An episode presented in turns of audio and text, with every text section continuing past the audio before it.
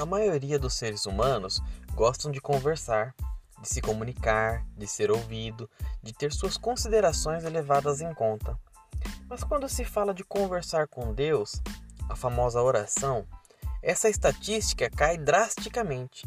As pessoas podem até falar que acham importante a oração, mas infelizmente poucos são as que a praticam. Hoje, quero encorajá-lo a orar. Vamos meditar um pouco sobre isso? Está no ar o Guia de Sobrevivência, o seu podcast sobre vida e conduta cristã.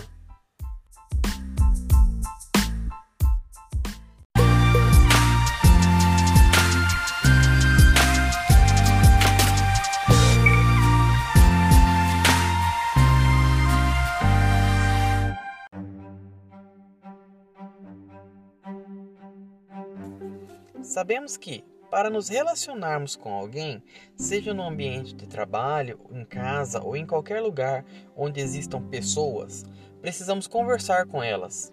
Com Deus não é diferente, porém Deus não é alguém que podemos ver. Então, nossa conversa com ele passa a ser um verdadeiro teste de fé. Hebreus capítulo 11, versículo 6 diz: Ora, sem fé é impossível agradar-lhe porque é necessário que aquele que se aproxima de Deus creia que ele existe e que é galardoador dos que o buscam. Desta forma, existem apenas dois meios para nos relacionarmos com ele. O primeiro, já estamos falando sobre ele, que é a oração. O segundo é a leitura da Bíblia. Através da Bíblia, aprendemos sobre como Deus é, seu caráter, seus atributos, do que ele gosta, do que ele não gosta. Billy Graham disse que a Bíblia é mais atual do que o jornal que sairá amanhã. Partindo deste alicerce, vamos começar a construir o nosso estudo. Salmos 65, verso 2 diz que Deus ouve as orações. Então, assim podemos começar a nossa conversa com Ele, sem nos preocupar com o que falar, pois Romanos 8,26 nos diz que o Espírito Santo, além de nos ajudar em nossas fraquezas, intercede por nós. Cara, você tem noção do que é isso? O Deus Espírito Santo intercede por você a Deus Pai. Meu, quando eu entendi isso, isso me destravou na oração de uma tal maneira. O versículo de Romanos 27 ainda diz que ele, no caso Deus Pai, examina os corações e sabe qual é a intenção do Espírito, porque é segundo a vontade do Pai que o Espírito intercede por nós. Então, meus amigos, o que devemos é começar a abrir a nossa boca e conversar com Deus, nos deixarmos sermos guiados pelo Espírito Santo, pois ele sabe a vontade do Pai para as nossas vidas e, segundo esta vontade, intercede por nós. Isto quer dizer duas coisas. Primeiro, nossa oração não muda a Deus. Segundo, nossa oração, guiada pela intercessão do Espírito, faz com que nos aproximemos da vontade soberana do Pai. E como vimos que Ele, além de onipotente, é também onisciente, não poderíamos estar em melhores mãos. Você pode até pensar hoje, mas eu sou tão pecador, Deus não vai querer me ouvir. Eu quero dizer duas coisas para você. Primeiro, você está certo.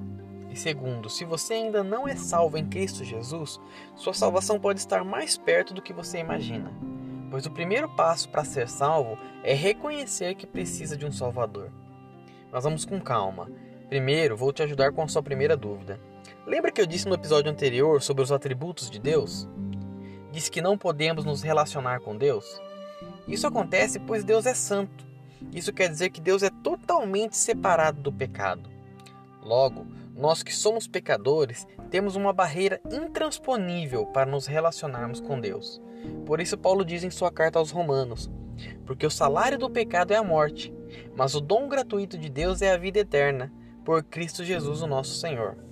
Beleza, já sabemos que somos pecadores e que o fim do pecado é a morte. Qual foi a solução de Deus para este caso? Enviou Jesus à terra, o milagre da encarnação. Deus Filho veio habitar com seres humanos se fez carne. Era 100% Deus e 100% homem. Veio com um único propósito: resgatar a humanidade do poder do pecado. Vejamos estes versículos. Porque Deus amou o mundo de tal maneira que deu seu Filho unigênito para que todo aquele que nele crê não pereça, mas tenha vida eterna. João 3,16. E também Romanos 6,22. Mas agora, libertados do pecado e feitos servos de Deus, tendes o vosso fruto para a santificação e, por fim, a vida eterna. Consegue compreender a grandeza disso? Jesus, que é Deus, veio à terra, morreu na cruz, ao terceiro dia ressuscitou. Com isso, nos libertou do poder do pecado.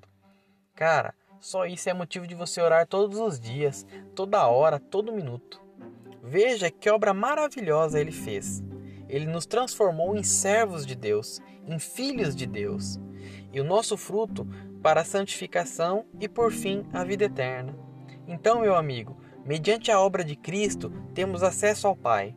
E é por isso que em nome dele oramos e estamos sendo santificados através da Bíblia, através do Espírito Santo, através da oração. Acredito que você já deve estar pelo menos curioso quanto ao assunto oração. Agora vamos entender como Deus responde às orações. Tiago, capítulo 5, versículos 17 ao 19 diz: Elias era homem sujeito às mesmas paixões que nós, e, orando, pediu que não chovesse, e por três anos e seis meses não choveu sobre a terra. E outra vez orou, e o céu deu chuva, e a terra produziu o seu fruto. Pronto, já respondemos também o fato de você não se achar digno ou santo o suficiente para que Deus te ouça e te responda. Elias, o profeta que orou e Deus mandou fogo do céu. O profeta que orou e não choveu. O profeta que, segundo a sua palavra, não faltou azeite na casa da viúva. Era um homem sujeito às mesmas paixões que nós. Meu amigo, o segredo não está em quem ora, e sim em quem responde às orações. Por isso, ore, ore, ore até Deus responder.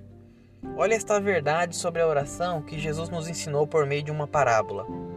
Lucas 18 diz: E contou-lhes também uma parábola sobre o dever de orar sempre e nunca desfalecer, dizendo: Havia numa cidade um certo juiz, que nem a Deus temia, nem respeitava homem algum. Havia também naquela mesma cidade uma certa viúva.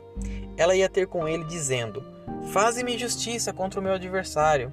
E por algum tempo não quis. Mas depois disse consigo: Ainda que não temo a Deus, nem respeito os homens, todavia, como esta viúva me molesta, hei de fazer-lhe justiça, para que enfim não volte e me importune. E disse o Senhor: Ouvi o que diz o injusto juiz, e Deus não fará justiça aos seus escolhidos, que clamam a Ele de dia e de noite, ainda que tardio para com eles? Digo-vos que depressa lhes fará justiça. Quando, porém, vier o Filho do Homem, porventura achará fé na terra? Meus amigos, o que Deus quer de você é sinceridade. Seja como for a sua oração hoje, fale com Ele. Fale com um coração sincero. Diga, Pai, estou passando por isso, por aquilo, gostei disso, não gostei daquilo, preciso da sua ajuda com isso, preciso da sua ajuda naquilo. Te agradeço por tudo que tem feito e confio minha vida em Suas mãos. Deus quer te ouvir. Deus quer atender o desejo do seu coração. Ele quer se relacionar contigo. Então, ore e espere. Às vezes a resposta vem rápido, às vezes pode demorar, mas tenha certeza que ela vem no tempo certo. Ela pode vir através de um amigo, uma conversa informal, através da Bíblia. Deus usa diversos meios, mas ele sempre responde. Mesmo que a resposta seja um não, ele sempre responde. Essa semana mesmo passei por algo que, meu, foi incrível. Eu precisava tomar uma posição sobre algo, fazer algo ou não fazer. Minha oração foi dessa maneira: Pai, preciso da sua ajuda. Eu não sei como prosseguir. Você sabe de todas as coisas e já está no amanhã. Então sabe como vai ser a minha vida. Devo fazer tal coisa? Então segui o meu dia normalmente. À noite fui preparar o estudo que daria aos jovens da minha igreja. Estamos estudando o livro de Números. Vejam só o versículo que, preparando o estudo, Deus me levou. Números, capítulo 9, versículo 23. Conforme a ordem do Senhor acampavam, e conforme a ordem do Senhor partiam. Os israelitas estavam no Monte Sinai após a saída do Egito. Iam começar a caminhada em direção a Canaã. Então, conforme a nuvem os guiava, eles andavam. Ela parava, eles paravam. Na hora eu entendi o que Deus queria me dizer. Não era hora de tomar uma posição, era hora de acampar. mas eu só entendi porque eu estava ligado, prestando atenção, com a mente em Deus, então pude compreender a sua resposta. Por isso, orem, pessoal. Depois de orar, esperem, mas esperem ligados, pois a resposta pode vir a hora em que você menos imagina, através de quem você menos imagina ou como você menos imagina. Uma coisa é certa, a resposta virá. Que Deus os abençoe em Cristo Jesus e nos vemos no próximo episódio.